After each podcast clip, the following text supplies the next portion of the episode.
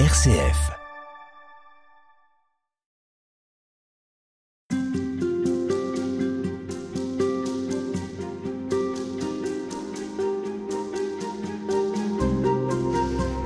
On l'a dit précédemment, euh, Anne Lécu, il est beaucoup question de fruits dans la Bible.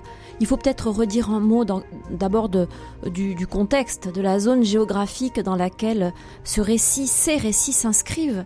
Un pays de soleil, un pays de... Pays méditerranéen. Méditerranéen, voilà. Oui, tout à fait. Donc, alors, il n'y a pas beaucoup d'arbres variés. Hein.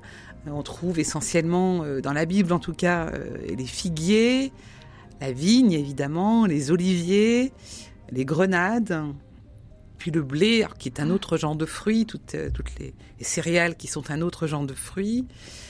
Voilà, mais donc en fait, il y a des grands arbres, hein, des grandes lignées d'arbres qui méritent d'être suivis, mais il n'y en a pas 50 différentes. Et puis évidemment, une vie très rurale, de gens qui cultivent autant qu'ils le peuvent aux époques en question.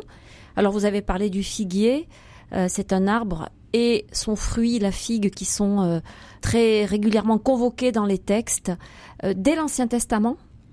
Dès l'Ancien Testament, puisque dès la Genèse, Rachid, qui commente la Genèse, pense que c'est une feuille de figuier qui a couvert Adam et Ève euh, lorsqu'ils se sont cachés.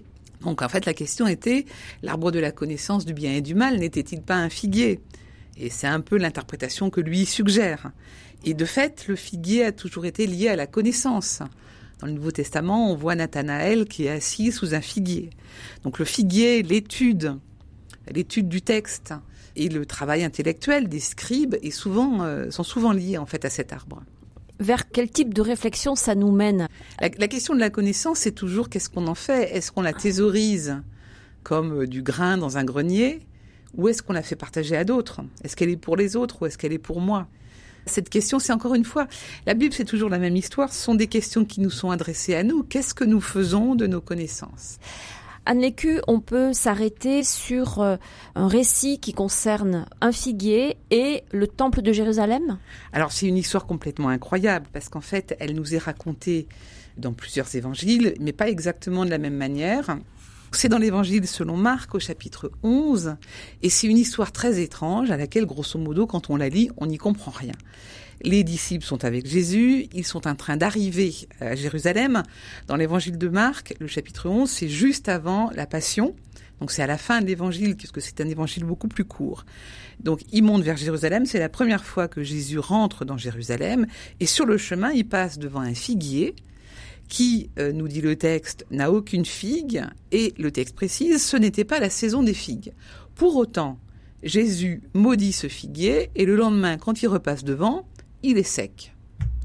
Et on se dit, mais qu'est-ce que c'est que ce truc, quand même? Ce pauvre figuier qui n'a rien demandé à personne se retrouve stérilisé par Jésus sous une espèce de coup de colère gratuit. Qu'est-ce que ça veut dire? Alors que c'était même pas la saison des fruits. Alors que c'est même pas la saison des fruits. Donc là, on se dit, il y a un problème. Il faut chercher sans doute une interprétation autre. Vous avez mené l'enquête Alors, j'ai mené l'enquête, et plus exactement un autre que moi a mené l'enquête en la personne du pasteur James Woody, qui, dans son blog, écrit un magnifique euh, commentaire de, de, ce texte dont je me suis inspirée. Et il montre bien que, en fait, il faut reprendre toute l'histoire. Et les disciples et Jésus montent vers Jérusalem et ils voient de loin un magnifique figuier. Sauf que, euh, rappelons-nous, hein, le figuier, l'étude, euh, la parole de Dieu, le temple, tout ça, c'est un peu lié. Et, James Woody dit, mais en fait, quand on monte vers Jérusalem, ce qu'on voit de loin, c'est pas d'abord le figuier, c'est le temple. Et en fin de compte, il va y avoir comme toute une transposition euh, vers le figuier de ce qui est dit et suggéré sur le temple. Et le figuier qui ne porte pas de fruits, eh bien peut-être que c'est le temple justement. Et c'est justement pour cela que Jésus rentre une première fois dans Jérusalem et dans le temple. Dans l'évangile selon Marc, on a l'impression qu'il est effrayé de, de, ce qu'il voit, il ressort immédiatement et quitte Jérusalem, il dorme même pas sur place. Parce que qu'est-ce qu'il effraie? Alors justement, qu'est-ce qu'il effraie? On va le savoir juste après. Et quand ils reviennent le lendemain, qu'est-ce qu'on voit? Eh bien les marchands des gens qui euh, font leur déménagement et qui traversent le temple parce que c'est plus court que de le contourner. Donc c'est une sorte de hall de gare, de place de commerce où on échange des trucs, il y a de l'argent qui circule. C'est tout sauf un lieu de prière et de silence et, euh, et, de pensée pour Dieu, en fait. C'est devenu autre chose. Mais alors, qu'est-ce que ce pauvre figuier vient, vient faire dans l'histoire? Alors, justement, peut-être que ce figuier qui est sec, c'est une métaphore du temple qui est sec et qui ne donne plus à entendre la parole de Dieu alors que c'était ça sa fonction.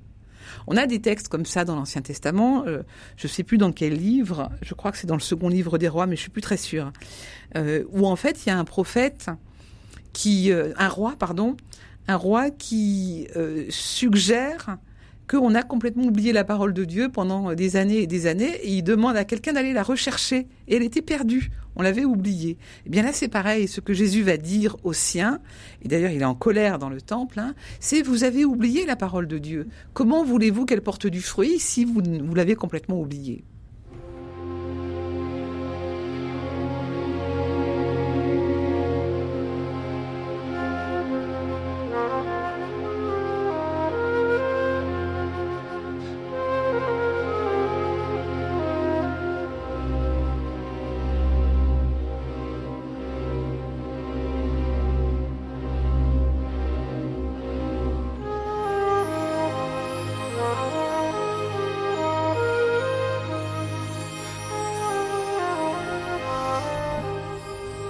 Il est euh, également question dans les évangiles d'un autre style de figuier, en tout cas un arbre qui s'appelle un sycomore. C'est la même famille?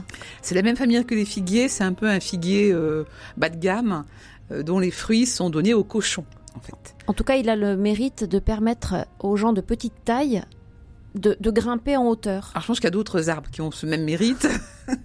Toujours est-il que, que, le sycomore est connu par Zachée qui, euh, alors que Jésus s'approche euh, vers chez lui, décide de monter dans l'arbre. Parce qu'il est petit. Parce qu'il est petit et que sinon il ne verrait rien.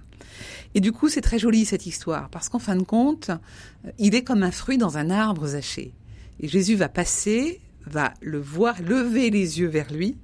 Et c'est très joli parce que il y a, y a, peu d'endroits où Jésus lève les yeux et en général c'est pour prier son Père qu'il lève les yeux. Et là, il lève les yeux vers Zachée, le voit lui dit de descendre et euh, se fait inviter chez lui. Et là, le texte devient très intéressant parce qu'on a coutume, nous, de se dire, ben voilà, Zachée se convertit quand il rencontre Jésus et donc à ce moment-là, il décide de cesser de voler les gens, de, rembourser ce qu'il aurait pu euh, leur prendre par erreur ou par euh, malversation. Sauf que le texte grec ne dit pas du tout ça.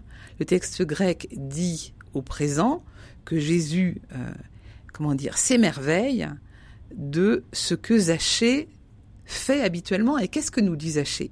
Je fais don aux pauvres de la moitié de mes biens, et si j'ai fait tort à quelqu'un, je lui rends le quadruple. Ce que nous dit le texte, c'est que les gens qui sont là et qui voient que Jésus s'est invité chez Zachée disent Tiens, il est allé chez un pêcheur. Et nous qui sommes lecteurs ordinaires, nous avons un peu tendance à dire la même chose finalement le pécheur, Zachée, se convertit. Sauf que Zachée dit au présent, je fais don de mes biens. Et donc peut-être que euh, ce que Jésus remarque, c'est que Zachée est un homme généreux, ce que personne n'avait vu. Et c'est pourquoi c'est une bonne nouvelle, cette rencontre entre Jésus et Zachée.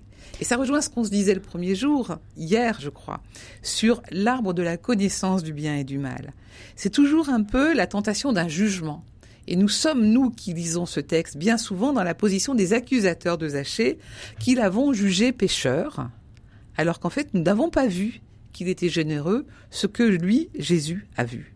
Est-ce que c'est aussi pour ça, Lécu, que euh, vous insistez sur la nécessité de lire ces textes sans idée préconçue, avec un regard neuf, pour ne pas être euh, encombré, parasité par euh, euh, ce qu'on croit déjà savoir Alors je pense qu'il faut toujours se laisser surprendre, mais tout le monde, enfin moi je l'ai appris d'autres, hein, c'est pas tellement une originale. Faut se laisser surprendre par le texte. Alors certains vont dire bah oui, mais il faut savoir faire du grec ou de l'hébreu. Moi je ne parle pas du tout hébreu, mais dans ces cas-là, ce qui est intéressant, c'est d'aller confronter des traductions différentes. Regardez quand on veut vraiment travailler un texte. Hein, et aujourd'hui, sur Internet, c'est possible de confronter des traductions différentes. Regardez ce que dit une Bible protestante, euh, la traduction œcuménique de la Bible, la Bible de Jérusalem. Et du coup, essayer de voir quelles sont les nuances. Voilà. Et puis avec les concordances aujourd'hui en ligne, on peut facilement trouver le texte grec, y compris enfin, le, mot équivalent du texte grec, ce qu'on appelle les strong, euh, ce qui permet de voir exactement qu'est-ce qui est derrière ce texte. Ça veut donc dire que cette parole, ces textes sont à, à découvrir sans cesse. On ne peut pas considérer qu'à un moment donné qu'on les maîtrise, qu'on les connaît et qu'on les sait. La parole de Dieu, c'est une chose vivante. C'est comme la parole de quelqu'un. Donc en fait, elle n'existe que dans la relation qu'on instaure avec elle. Euh, et, la parole de Dieu, c'est pas d'abord la Bible, c'est d'abord le Christ qui nous parle. Donc du coup, la parole, elle est toujours euh, toujours neuve parce que chaque situation, chaque jour nouveau est neuf. Et donc chaque jour nouveau, nous lisons avec une expérience différente, des rencontres que nous avons faites qui sont différentes.